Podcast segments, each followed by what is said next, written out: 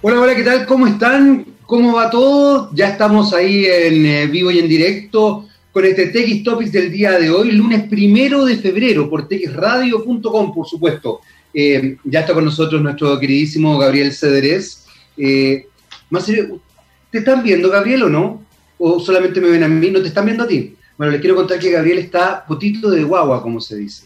Así que probablemente, probablemente tiene que ver con que no han cortado el agua. Y lo que es bastante bueno, porque si no hoy día nos habría inundado a todos un olorcillo a rodilla de aquellos. Pero bueno, no cortaron el agua, pero voy a aprovechar justamente esta instancia para eh, conversar un poco sobre algo que me parece tremendamente complejo. Cuando la comunicación es errática, es ambigua y es, eh, ¿cómo se podría decir? Em, desorganizada. La comunicación es fundamental y es muy complejo, muy complejo en las sociedades actuales desarrollarla. Probablemente tú dices, pero ¿cómo va a ser complejo si yo me comunico todos los días? Sí, efectivamente, te comunicas todos los días, pero ¿tienes conciencia de que efectivamente aquello que comunicas es recibido y es percibido por el receptor de tu mensaje como tú realmente quieres que se reciba y se perciba? Ese es el problema de la comunicación y ese es el problema que está en juego constantemente. No te olvides que además cada vez que tú comunicas algo, tu cara dice algo, tu tono de voz dice algo, tu ropa dice algo, tu gestualidad dice algo. Entonces, desde ese punto de vista, la comunicación es bastante, bastante compleja. Y además, no tienes idea cuál es eh, la sensibilidad o eh, el mood, como dicen los gringos, que es algo así como el momento sensible eh, en que está el receptor. Por ende, de pronto tú puedes hablar en un tono más alto y ese receptor puede creer que estás enojado. Eh, o al contrario, hablar bajito y ese receptor puede creer que no quieres contarle algo, que estás haciendo un secreto. O efectivamente, quizás inconscientemente estás diciendo algo que no quieres decir. La comunicación es tremendamente delicada y compleja. ¿Por qué lo saco a relucir? Porque evidentemente nos hemos enfrentado este último tiempo, no solamente en este gobierno, en el gobierno pasado también, eh, y en varios gobiernos en realidad, con el problema comunicacional. ¿Cómo comunico? Nos acostumbramos a una sociedad que está sostenida en la idea de que el receptor es pasivo, de que el receptor en realidad solamente recibe el mensaje y no establece ningún tipo de cambio o de actitud frente a ese mensaje que recibe. Las redes sociales cambiaron radicalmente esto. Y ese receptor que nosotros estábamos acostumbrados a que fuera pasivo, se transformó en un receptor tremendamente activo.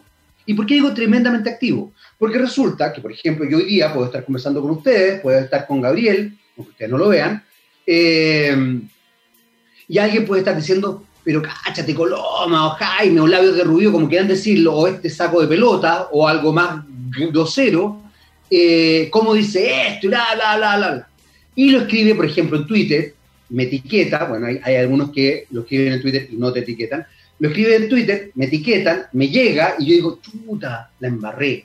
¿Qué dije? ¿Cómo lo dije? O empiezas a sentir que tu trabajo se ve eh, cuestionado y vulnerado. ¿Por qué digo todo esto? Y lo linkeo con ese aspecto de potito de guagua limpiecito y olorcito que tiene hoy día nuestro querido Gabriel Cedrés, del que hablé al principio del programa y que ustedes lamentablemente no pueden ver. Porque yo el olor a talco lo siento acá. A ese nivel está de limpio este cabrón. Eh, porque resulta que ayer iban a cortar el agua. Después no iban a cortar el agua. La iban a cortar hoy día en la mañana. Resulta que ahora no van a cortar el agua hasta la tarde o no sabemos si van a cortar el agua. Esto que es el fenómeno agua, es el fenómeno también COVID, es el fenómeno políticas públicas, es el fenómeno comunicación constante.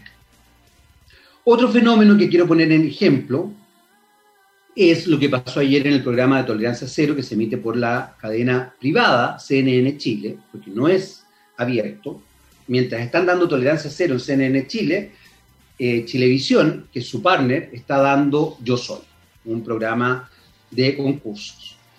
eh, fue invitada la doctora Isquia Siches, presidenta del Colegio Médico de Chile. Alguien que me merece todo el respeto del mundo y la, verdad, honestamente, bastante admiración. Eh, porque ella no es ambigua en el mensaje. Y es clara y es muy eh, empática además. Pero fundamentalmente porque me parece una mujer muy inteligente y no ambigua en el mensaje.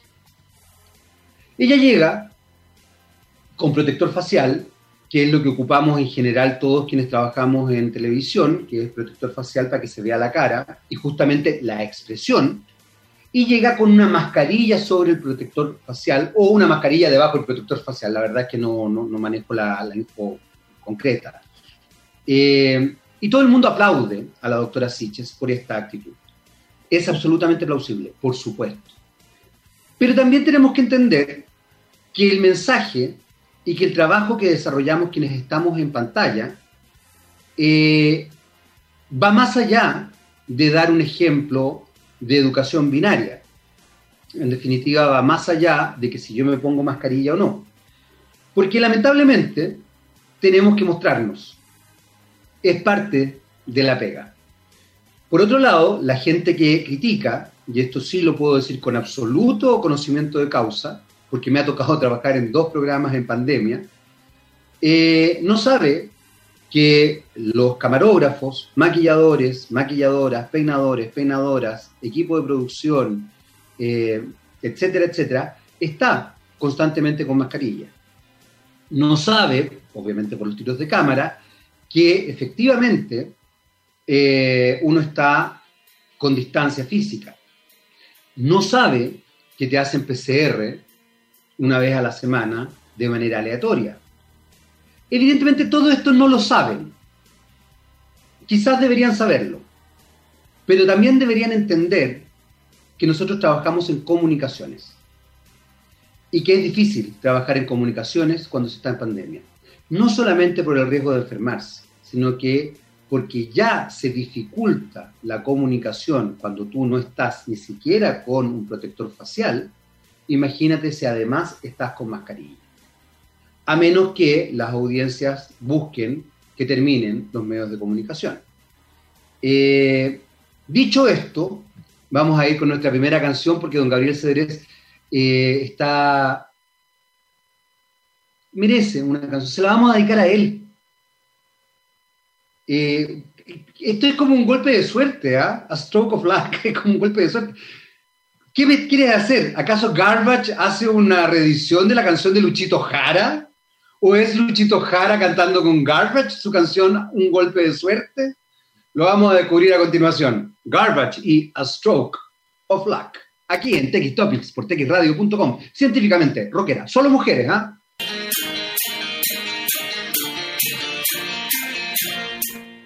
Muy bien, ya estamos de vuelta. Sí, queremos contarles que efectivamente algunas personas en redes sociales manifestaron que estábamos escuchándonos muy, muy bajo, así que tuvimos que arreglar el tema, por lo que fuimos con tres temas. Ahí está Garbage con A Stroke of Luck, eh, que no es el mismo golpe de suerte del artista nacional Luis Cara. The Cardigans con Live and Learn, Vive y Aprende, cosa que parece que no a todos les, les queda tan claro. Y finalmente Veruca Salt con Cedar. Y ya está con nosotros Cristian Soterel, eh, cofundador y CEO de ERPyme o ERPyme, eh, para conversar obviamente de qué es lo que está pasando en pandemia con las pymes y con la posibilidad de desarrollarse eh, en, esta, en esta nueva dinámica. que no tiene que ver con el orden mundial que, del que habla Camila Moreno, la cantante chilena, defendiendo a, a Cami, por, por haber hecho esta fiesta o esta comida con siete u ocho personas en su departamento. Eh, es, otro orden mundial. Nosotros no nos estamos metiendo en ese orden mundial eh, salfatístico y, Camila morenístico, por lo que me pude entender ahí. Sino que estamos, estamos tratando de entender cómo funciona una nueva eh, realidad o cómo se va instaurando un nuevo paradigma que evidentemente va a permear a las pymes, a la economía, al comportamiento social y probablemente cultural también. Don Cristian Soterel, bienvenido de nuevo. Muchas gracias, Jaime. Sí, he tenido la suerte de estar por segunda vez ahora. Excelente, no, no, no, siempre, siempre es grato, además, porque uno puede, a ver, no, uno no puede darle continuidad a las conversaciones porque además ha pasado harto tiempo, pero sí por lo menos eh, uno puede ya ir profundizando algunas ideas. Y vamos con, con, lo, con, lo, básico, más allá de que tú ya has estado acá en el programa, eh, hay nuevos auditores y obviamente, eh, y bueno, y no todo el mundo tiene una memoria tan, tan acabada. Yo tampoco tengo tanta memoria, lo que pasa es que tengo información, voy a ser muy honesto. Eh, y vamos, obviamente, para saber lo más básico. ¿Qué es ERPYME o ERPYME? Bueno, ERPYME son las palabras ERP y la palabra PYME que se juntan. Y nosotros, en resumen, somos una plataforma de gestión comercial, administrativa, financiera, para pequeñas empresas bajo un enfoque muy simplificado que busca no solamente aportar valor con el producto, sino que trabajando las brechas que dificultan la adopción de este tipo de soluciones. Ya que nuestra mirada es que el software por sí solo nunca es la solución, sino que tiene que ir acompañado de una capa humana, de articular redes de valor y trabajar las brechas que, que limitan siempre el, el, poder adoptar una solución. Porque si no, alguien crea la solución y, y, se, y no hay más problemas en el mundo y eso no es así. Entonces, eso es, un poco lo que hacemos para tratar de ayudar a las pymes que harto lo necesitan. Vamos a, vamos a ir inmediatamente entonces a, esta última idea, harto lo necesitan. ¿Qué ha pasado con las pymes o cómo han leído ustedes lo que ha pasado con las pymes en esta pandemia que no termina y que aparentemente, por lo menos la manera de, de funcionar, evidentemente ha generado cambios en el consumidor, pero yo creo que más que cambios en el consumidor ha generado cambios socioculturales que quizás todavía no están tan, eh, no queremos darnos cuenta que se están arraigando, que tiene que ver con comportamientos ya de la economía, de la macro y de la microeconomía. ¿Cómo han visto ustedes lo que pasa con las pymes, que es bastante dramático, sobre todo con ciertos sectores, pero en general? Primero vamos a lo general, después vamos a lo particular.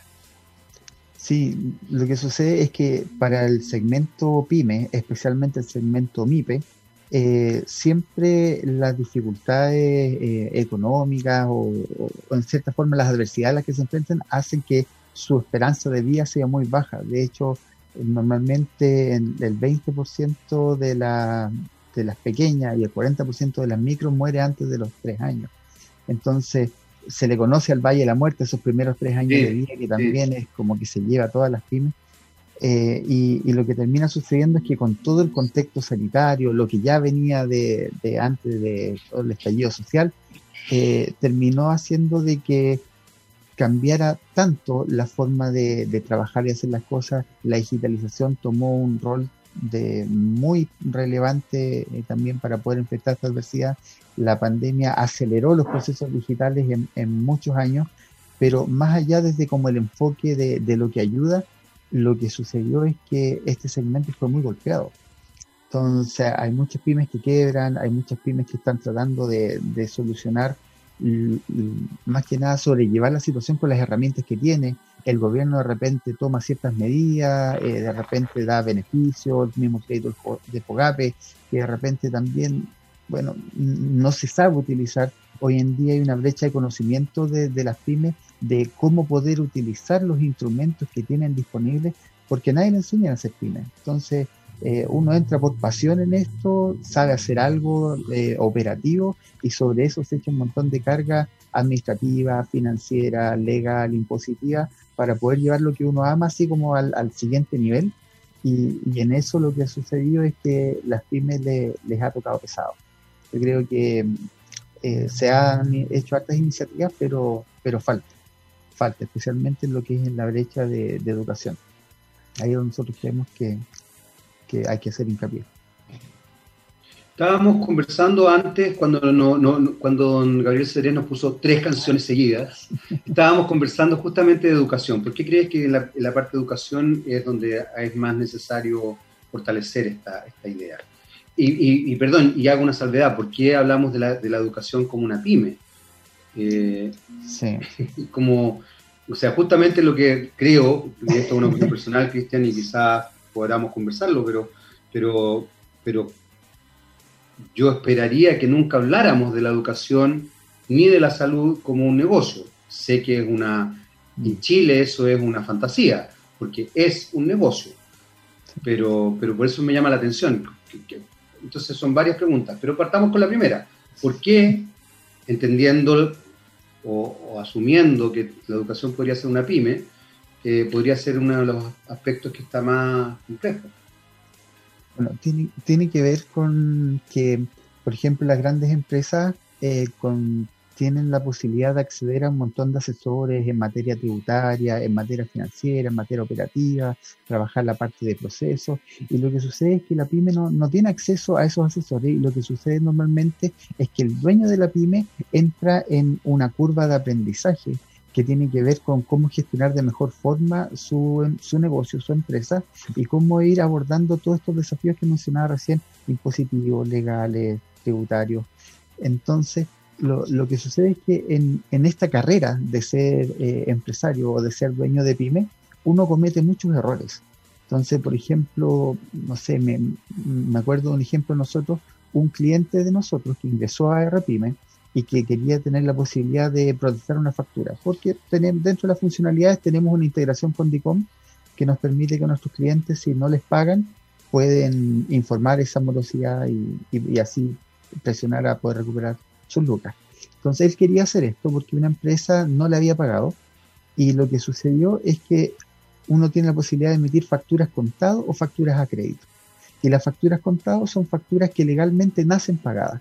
Cuando a mí me pagan la factura por adelantado, yo tengo que hacer una factura contado para, para que de esa forma yo indico que eso ya se pagó. Y lo que sucedió acá es que, por ejemplo, uno va al supermercado, paga por caja y la factura que te entregan es contado. Y toda vez que uno no haya recibido el pago, tiene que ser una factura crédito, aunque te vayan a pagar el mismo día. ¿Y qué pasó? Una constructora pequeña le ofreció servicios a una constructora grande, quería que le pagaran al contado, entonces hizo una factura contado, y la, y la empresa más grande le desconoció el, pago. Entonces le dijo que le pagó en efectivo. Entonces esa factura no se puede cobrar legal, no, no se puede hacer cobranza judicial directa, no se puede enviar a, a DICOM eh, en cierta forma por desconocer cómo operaba algo tan simple como factura contada, factura crédito, quedó imposibilitado de poder cobrar y hacer una cobranza judicial a través de la vía, eh, ¿cómo se llama esto? Cuando no es, eh, bueno, a, a, través como haciendo el juicio y contratando el abogado y con todo lo que eso implica, es tan caro que al final no le valía, no, tenía los medios para hacerlo y esta pequeña empresa quebró. Era una factura de 8 millones de pesos. Entonces, ese es un ejemplo de cómo el desconocer algo puede tener tanto impacto. ¿Para qué hablamos del tema de, de repente de los IVA, de las imposiciones, de, de las multas de repente, que impuesto interno puede que te rebaje y te condone multas, pero en la parte legal, cuando tú contratas una persona o dos personas, hay algo que no sabes hacer y las multas que son de, de bueno, no de PREVERED, sino que de la inspección del, trabajo, son súper eh, altas. Entonces, finalmente, cuando nos enfrentamos a un escenario adverso como lo es todo lo que es la pandemia y empezamos a a tener desafíos en materia de dar crédito, de tener liquidez, de de repente uno recibe anticipo. Cuando uno no maneja la parte financiera, muchas veces uno está quebrado y no lo sabe. Y es típico que el dueño de la empresa es la línea de crédito de su pyme y lo que hace es sacar de su plata y la pone en la pyme y de repente pone demasiado al punto de, de pasar esa línea de no retorno y, y terminan quebrando y afectando todo su patrimonio personal. Entonces, eh, es súper normal que una pyme exitosa tenga una o dos quiebras previas. Un dueño de pyme que ya le va bien tiene al menos una o dos quiebras antes. Y esto es por estos conocimientos que se requieren, que nadie te los enseña. Entonces, ¿cuál es la dificultad? La gran dificultad que tienen las pymes para hoy en día por educarse, de que hay una infoxicación, ese exceso de información, de webinars, de, de talleres, de todo online, porque todo el mundo te quiere vender. Hoy en día se utiliza a las personas, los consumidores son un producto de consumo, donde eh, a los clientes que vienen, hay un webinar y yo tengo leads y tengo que tratar de vender y, o yo aporto valor, pero aporto valor en la medida solamente que puedo tener un beneficio. Entonces al final el consumidor se transforma en un producto que las empresas eh, utilizan como un como para meterlos en un proceso de un embudo donde finalmente se transforman en canales de adquisición o de prospección de clientes. Pero sin entrar como en esa parte, lo que sucede es que hay tanta información que las pymes hoy en día no tienen tiempo para algo que quizás tal vez les va a ayudar. Y lo que hacen es enfocarse en la operación.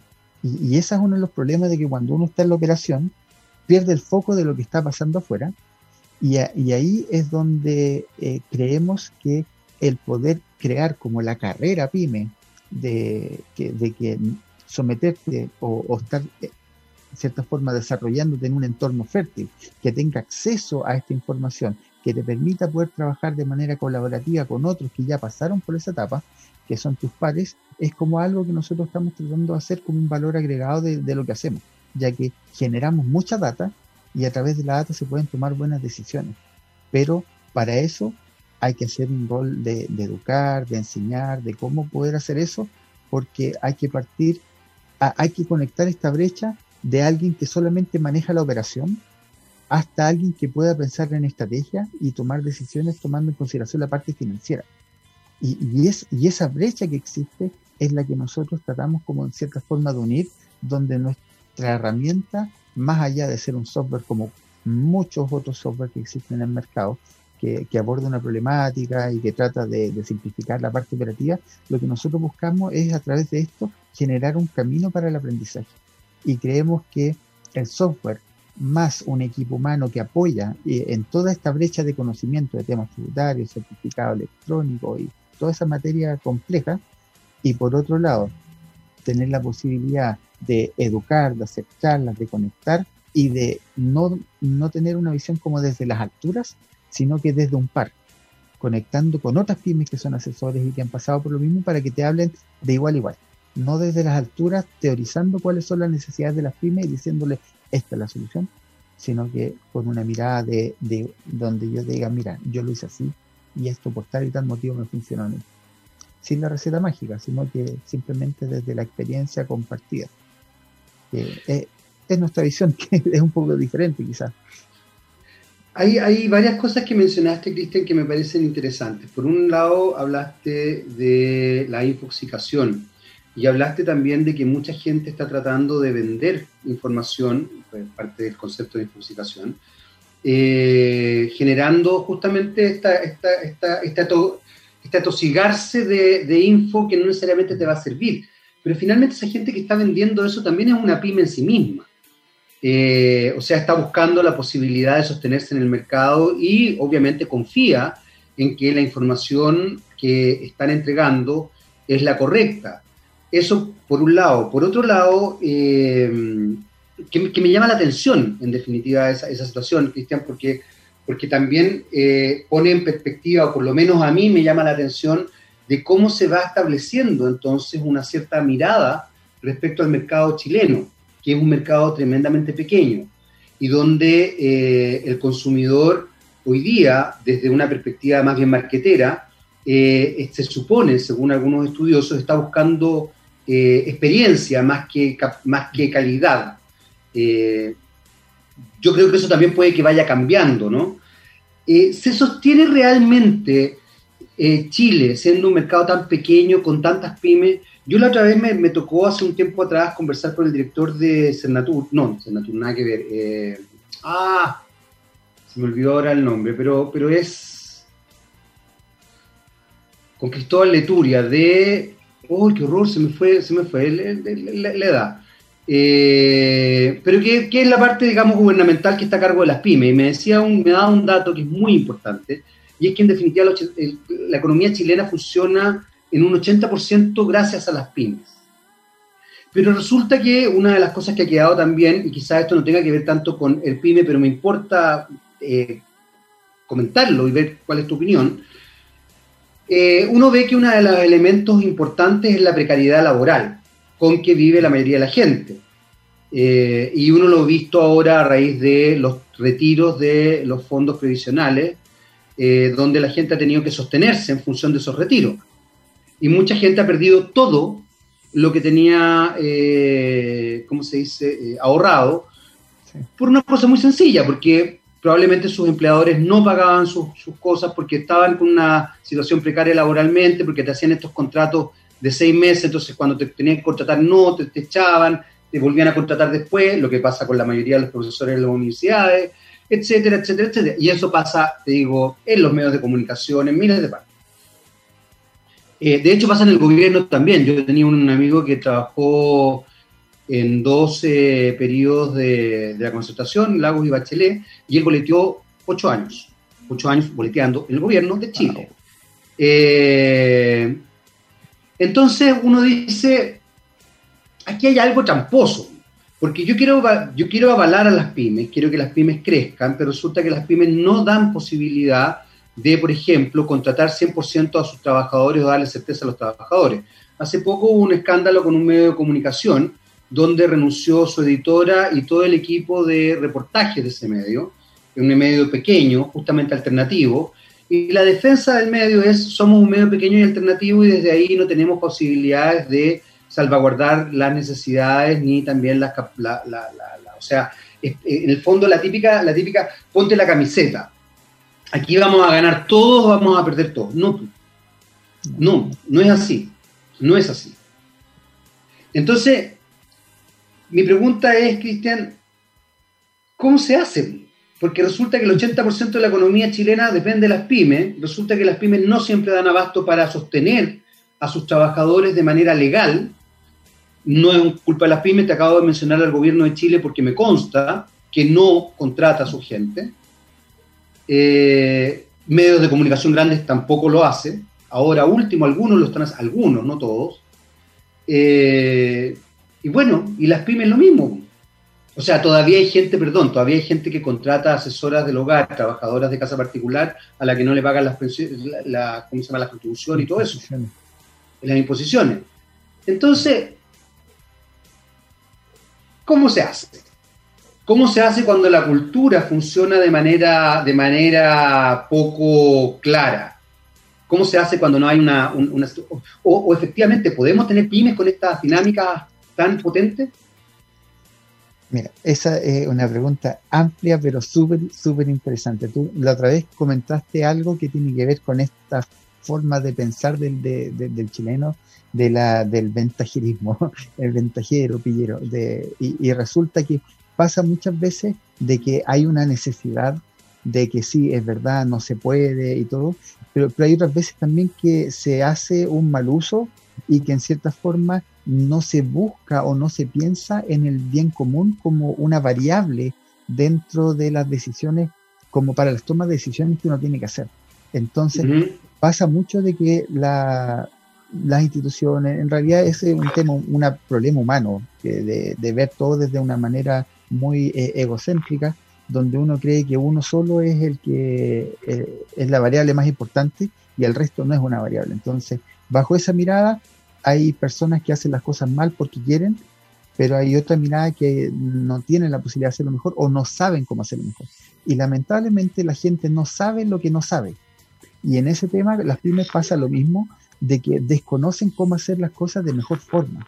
Entonces, desconocen cómo calcular sus costos de manera correcta. De repente hay pymes que simplemente porque no saben calcular sus costos, cobran mal y el, el, consumidor está dispuesto a cobrar más, a pagar más en este caso, y pasa de que uno tiene problemas de flujos de caja donde terminas en cierta forma el, el dueño subvencionando la pyme y la pyme quiebra por una mala gestión.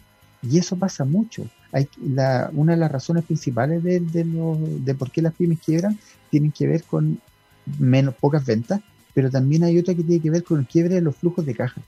Y eso es porque tal cual como por ejemplo en un negocio chico, el comercio es la defensa de, la casa, donde la gente vende y desde ahí mismo va sacando para poder comer.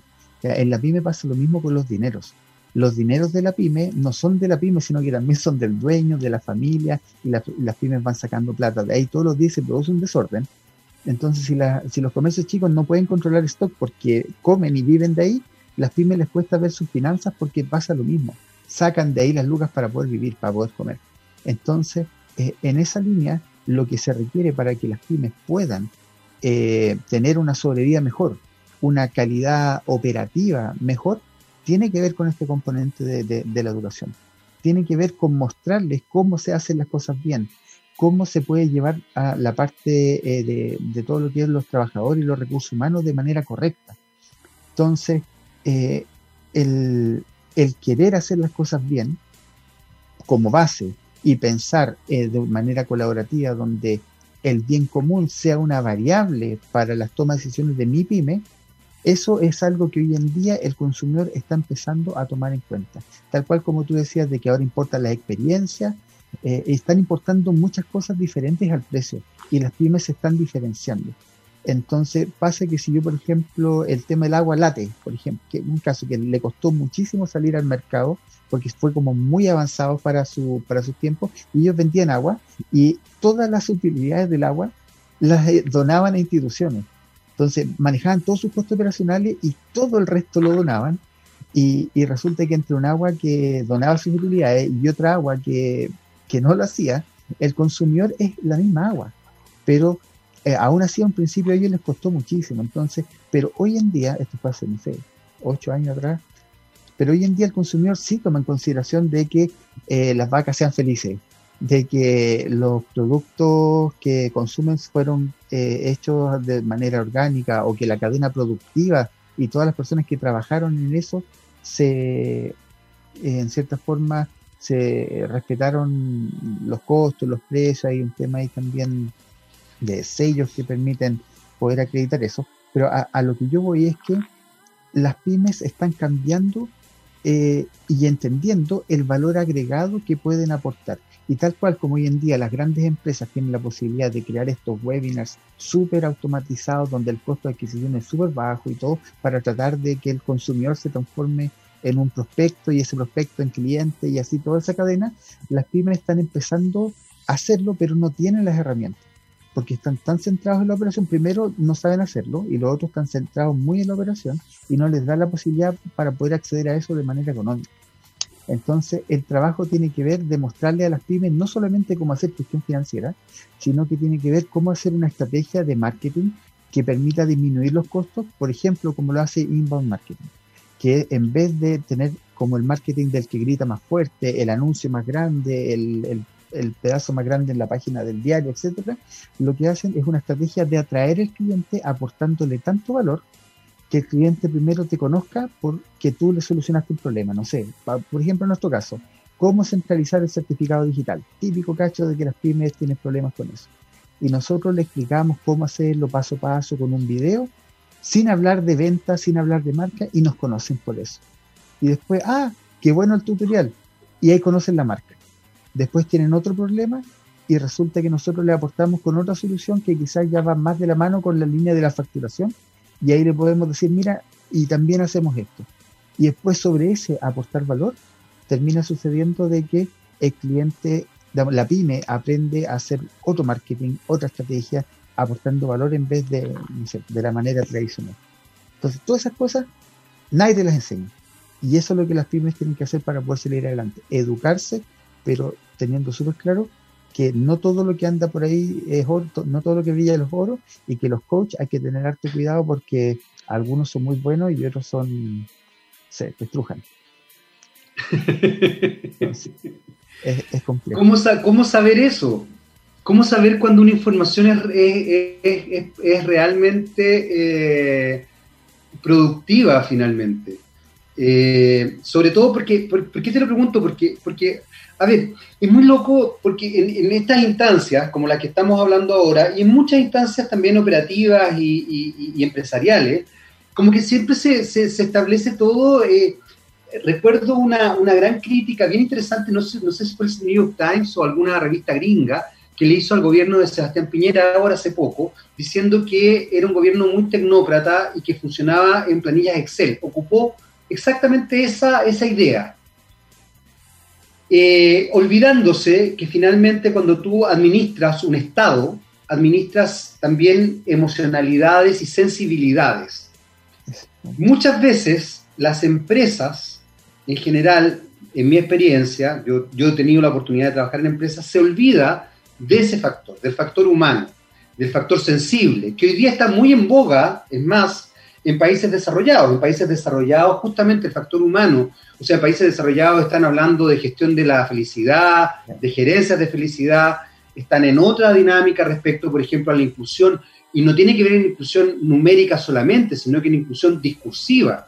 no les interesa tener 50% mujeres, 50% hombres, o establecer una inclusión eh, de, diversidad sexual o de orientación o de, o de, ¿cómo se dice?, de género, sino que les interesa también que haya una diversidad discursiva que impregne, en definitiva, eh, eh, una, la mirada diversa que hay en las sociedades distintas, entre ellas la chilena. La chilena está cada vez más diversa, pero me da la sensación de que las empresas, incluyo a los medios, ¿ah? están focalizadas en una especie de conservadurismo que no logro entender.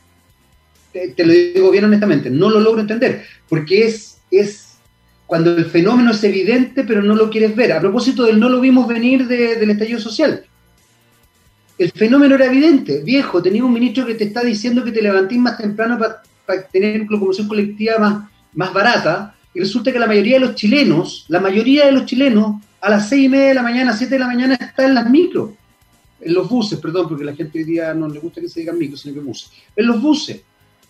La mayoría, o sea, es cosa de que, mira, incluso no tienes que andar en bus para darte cuenta de eso. Si tú vas en un auto y miras para el lado y ves un bus, va a ver el bus de bote a bote a las 7 de la mañana. Entonces, el nivel de desconexión o creer que es una bonita broma o divertida que en realidad los románticos van a estar felices porque cayó el costo de las flores, me parece ofensivo. y eso es comunicación, eso es sensibilidad, eso es tener capacidad de empatizar con, la con las realidades. Hace poco el Mercurio sacó una cuestión, un, reportaje muy interesante que me sorprendió que lo haya sacado el Mercurio porque el Mercurio tiene un sesgo ideológico muy marcado, eh, que no se condice con esa noticia, sin embargo la sacó igual, bravo por ellos donde hablaba de la percepción de las élites respecto a cómo se conforma la, sociedad chilena en cuanto a lo, socioeconómico versus la realidad. Y las élites, ¿qué es lo que veían? Veían que el, casi el 80%, no voy a darle un monto exacto porque no me acuerdo en este minuto, pero casi el 80% pensaba que Chile estaba compuesto por clase media, que había como un, no sé, ya ponte tú que un 15, ahí será un 95 y un 5% de clase alta. La verdad es que los, números eran, eran distintos, eran ponte tú 75, 15 y 10% de clase alta. La realidad era brutal, el 78% era, era, era pobreza, no pobreza, no, no miseria, no vulnerabilidad extrema, pero pobreza. Un 12% era clase media y un 3% era clase media alta. Era, de verdad, era, tú, tú, lo, tú, lo, tú lo leías y tú decías, no puedo creer, ¿en qué país vivo? Entonces, frente a eso, Cristian, uno de repente dice, bueno, a ver, ya, pues, veamos la realidad. ¿Quiénes son mi contingente de consumidores reales? ¿A cuántos voy a explotar de mis consumidores, hacerlos endeudarse y todo por crearles una necesidad? ¿Está eso dentro de mis intereses o no? Sí, pasa eso de que las empresas cuando piensan en el fin último de la rentabilidad, que yo creo que es algo pero grotesco y completamente equivocado de cómo debiera ser, toman al consumidor y lo estrujan así, de, de, de los pies para que caiga todo el dinero, eh, y desde ahí que se les permite sobreendeudarse, desde ahí que, bueno, ese es como un tema como para súper largo, pero pasa de que las empresas hoy en día, su fin último, de la mayoría de las empresas, es la rentabilidad. Y el directorio y los socios, cuando se toman decisiones, siempre buscando la rentabilidad. Entonces lo que pasa es que los directores no saben lo que pasa al final en la propuesta de valor al consumidor. Los gerentes tampoco tienen muy claro porque controlan todo a través de ERP y de sistemas de gestión que transforman todo Excel, la línea Excel. Todo número. Entonces, ¿qué, ¿qué es lo que sucede? De que falta el factor empático. Ese factor empático donde en la pyme se da mucho porque el dueño conoce a, a todos sus trabajadores, porque el dueño recorre todos los puestos, eh, es como el mentor de cada uno de sus trabajadores y le enseña cómo hacer las cosas. Y hay un factor de empatía que es tan importante al momento de, poder pensar en, como en, hacer las cosas bien. Entonces, hoy en día tenemos una clase política que lo que hace es desde las alturas y que son un segmento completamente y una realidad completamente diferente, dicen estas son las necesidades de las personas y legislan en torno a eso. Entonces, lo, que sucede es que pasa lo mismo a nivel de empresa. las propuestas de valor están todas enfocadas a un objetivo que no es el de dar aportar valor directamente. Digamos, sí aportan valor, pero como un medio para tener rentabilidad. Y los negocios debieran ser la forma de aportar a otros y hacer el bien común, y el dinero debiera ser el combustible para poder lograr eso y poder maximizar el impacto. Pero, pero el dinero es el combustible, no es el fin último. Entonces, esa mirada diferente de hacer negocio es la que hace falta hoy en día y la empatía yo creo que es clave para poder llegar eh, a, para cambiar la realidad, para cambiar la economía, para tratar de no pensar en esta acumulación de riqueza que es eh, el encuentro estúpida, que, daña el planeta, que daña a las personas, que crea desigualdad. Entonces, eh, desde esa mirada tenemos que cambiar ese paradigma. La responsabilidad principal de eso es del consumidor porque finalmente cuando está la empresa que tiene muy malas prácticas, pero te vende 100 pesos más barato algo, y se premia eso, entonces ese voto del consumidor de que cada vez que compra está eligiendo y potenciando las empresas que crecen de las que no crecen, eso es, es, como una llamada que el consumidor tiene que ser, eh, tiene que tener pensamiento crítico. Y en ese pensamiento crítico asumir la responsabilidad de hacer las cosas tal cual como lo que por ejemplo nos pasa a nosotros, que es algo que llamamos el síndrome del tío, del tío Ben. De, es como le pusimos nosotros, que tiene que ver que cuando tú tienes capacidades para poder lograr algo, automáticamente te cae encima la responsabilidad de hacer algo al respecto. Entonces, con un gran poder o un gran poder conlleva una gran responsabilidad. Entonces, nosotros nos que cuando nos empezamos a meter en esto, pensábamos así como de que queremos ayudar, queremos hacer esto, y de repente eh, esto empezó a escalar, nuestra propuesta de valor llegó a oídos de un fondo de inversiones de Silicon Valley, que está justo acá en Temuco porque apuesta por la descentralización, en vez de ser un fondo de inversiones de Venture Capital que está en las Condes ahí, están en Temuco y son de, de Silicon Valley, de California, la cuna del emprendimiento, y ellos nos apoyaron y hoy en día se han transformado como un aliado estratégico, ellos son DevLabs, que también nos han permitido poder mirar más allá y darnos cuenta de que, chuta, tenemos la posibilidad de lograr un gran impacto, de hacer las cosas diferentes, de llevar una propuesta de valor que nace desde abajo, que donde nosotros somos un par, que en cierta forma estamos liderando un movimiento, pero desde la, desde, desde la igualdad, donde el resto te cree no porque los convences, sino que porque les muestras.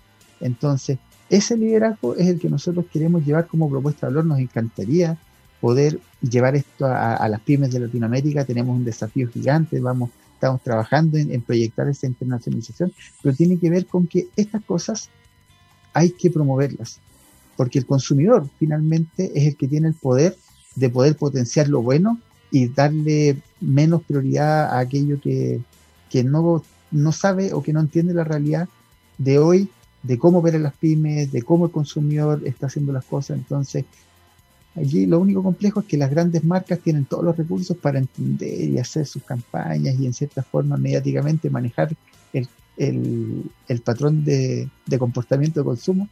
Pero bueno, eh, necesitamos consumidores más comprometidos con pensamiento crítico. Eso, ahí, ahí le dejo. Ahí. Estoy, estoy muy de acuerdo, muy de acuerdo. Eh, se nos fue el tiempo, Cristian. Sí, estamos ya, mira, con, con, las tres canciones al principio y todo, llevamos 40 minutos conversando. Eh, y se nos fue el tiempo. Sí, yo estoy de acuerdo. Yo creo que necesitamos consumidores más críticos y más, más responsables, pero también consumidores entonces que puedan tener capacidad de decisión con, con, su verdadera, con su dinero también y no con crédito. Porque ahí también la cosa cambia y ahí evidentemente ese consumidor va a elegir los 100 pesos más baratos. Eh, en Chile los sueldos no se condicen con el costo de la vida y eso yo creo que es un tema que también deberíamos tener en la reflexión. Don Cristian Soteriel, espero tenerlo una tercera vez eh, acá en nuestro X Topics. Así que, eh, y para seguir profundizando temas, me encanta que, esto se descentralice. Creo que es uno de los grandes beneficios que ha tenido esta instancia, porque permite conocer eh, y saber de, otros lugares de Chile y también del mundo. Cristian, muchas gracias ¿ah? por habernos acompañado el día de hoy. Muchas gracias. Acá desde la Araucanía haciendo varias cositas interesantes, así que... Eh, precioso, precioso, preciosa región. Eh, le mandamos un abrazo también ahí a la Araucanía y a la Nación Mapuche, que, que pucha que lo pasa mal y pucha que es poco valorada en nuestro país y tiene tanto por qué ser valorada. Así que, Cristian, muchas, muchas gracias. ¿ah? Nosotros nos despedimos, nos despedimos y les recuerdo que don Gabriel León, como el rockstar que es, está descansando, está haciéndose limpiezas de cutis, eh, sus uñas, eh, limpiando sus abrigos de piel. Eh, bueno, está descansando, pero, pero sí, viene Rockstar. ¿Sí o no, Gabriel Cederés? Viene Rockstar. Lo que pasa es que vienen repeticiones, repeticiones, pero repeticiones que siempre son gratas de escuchar. Porque don Gabriel León es como una especie de luz en el camino. Nosotros nos despedimos, nos despedimos con No Doubt y Bad Water, que viene ser algo así como baño de agua, ¿no? Y si es un baño de agua, me estoy despidiendo de don, de don Cristian Soterela, y si es un baño de agua, bueno, está muy coherente con lo que está pasando hoy día. Ya, nos vemos entonces. Gabriel Cedrés se dio su baño de agua, no doubt, nos invita a un bath water. Nos despedimos hasta el miércoles. Chao, chao.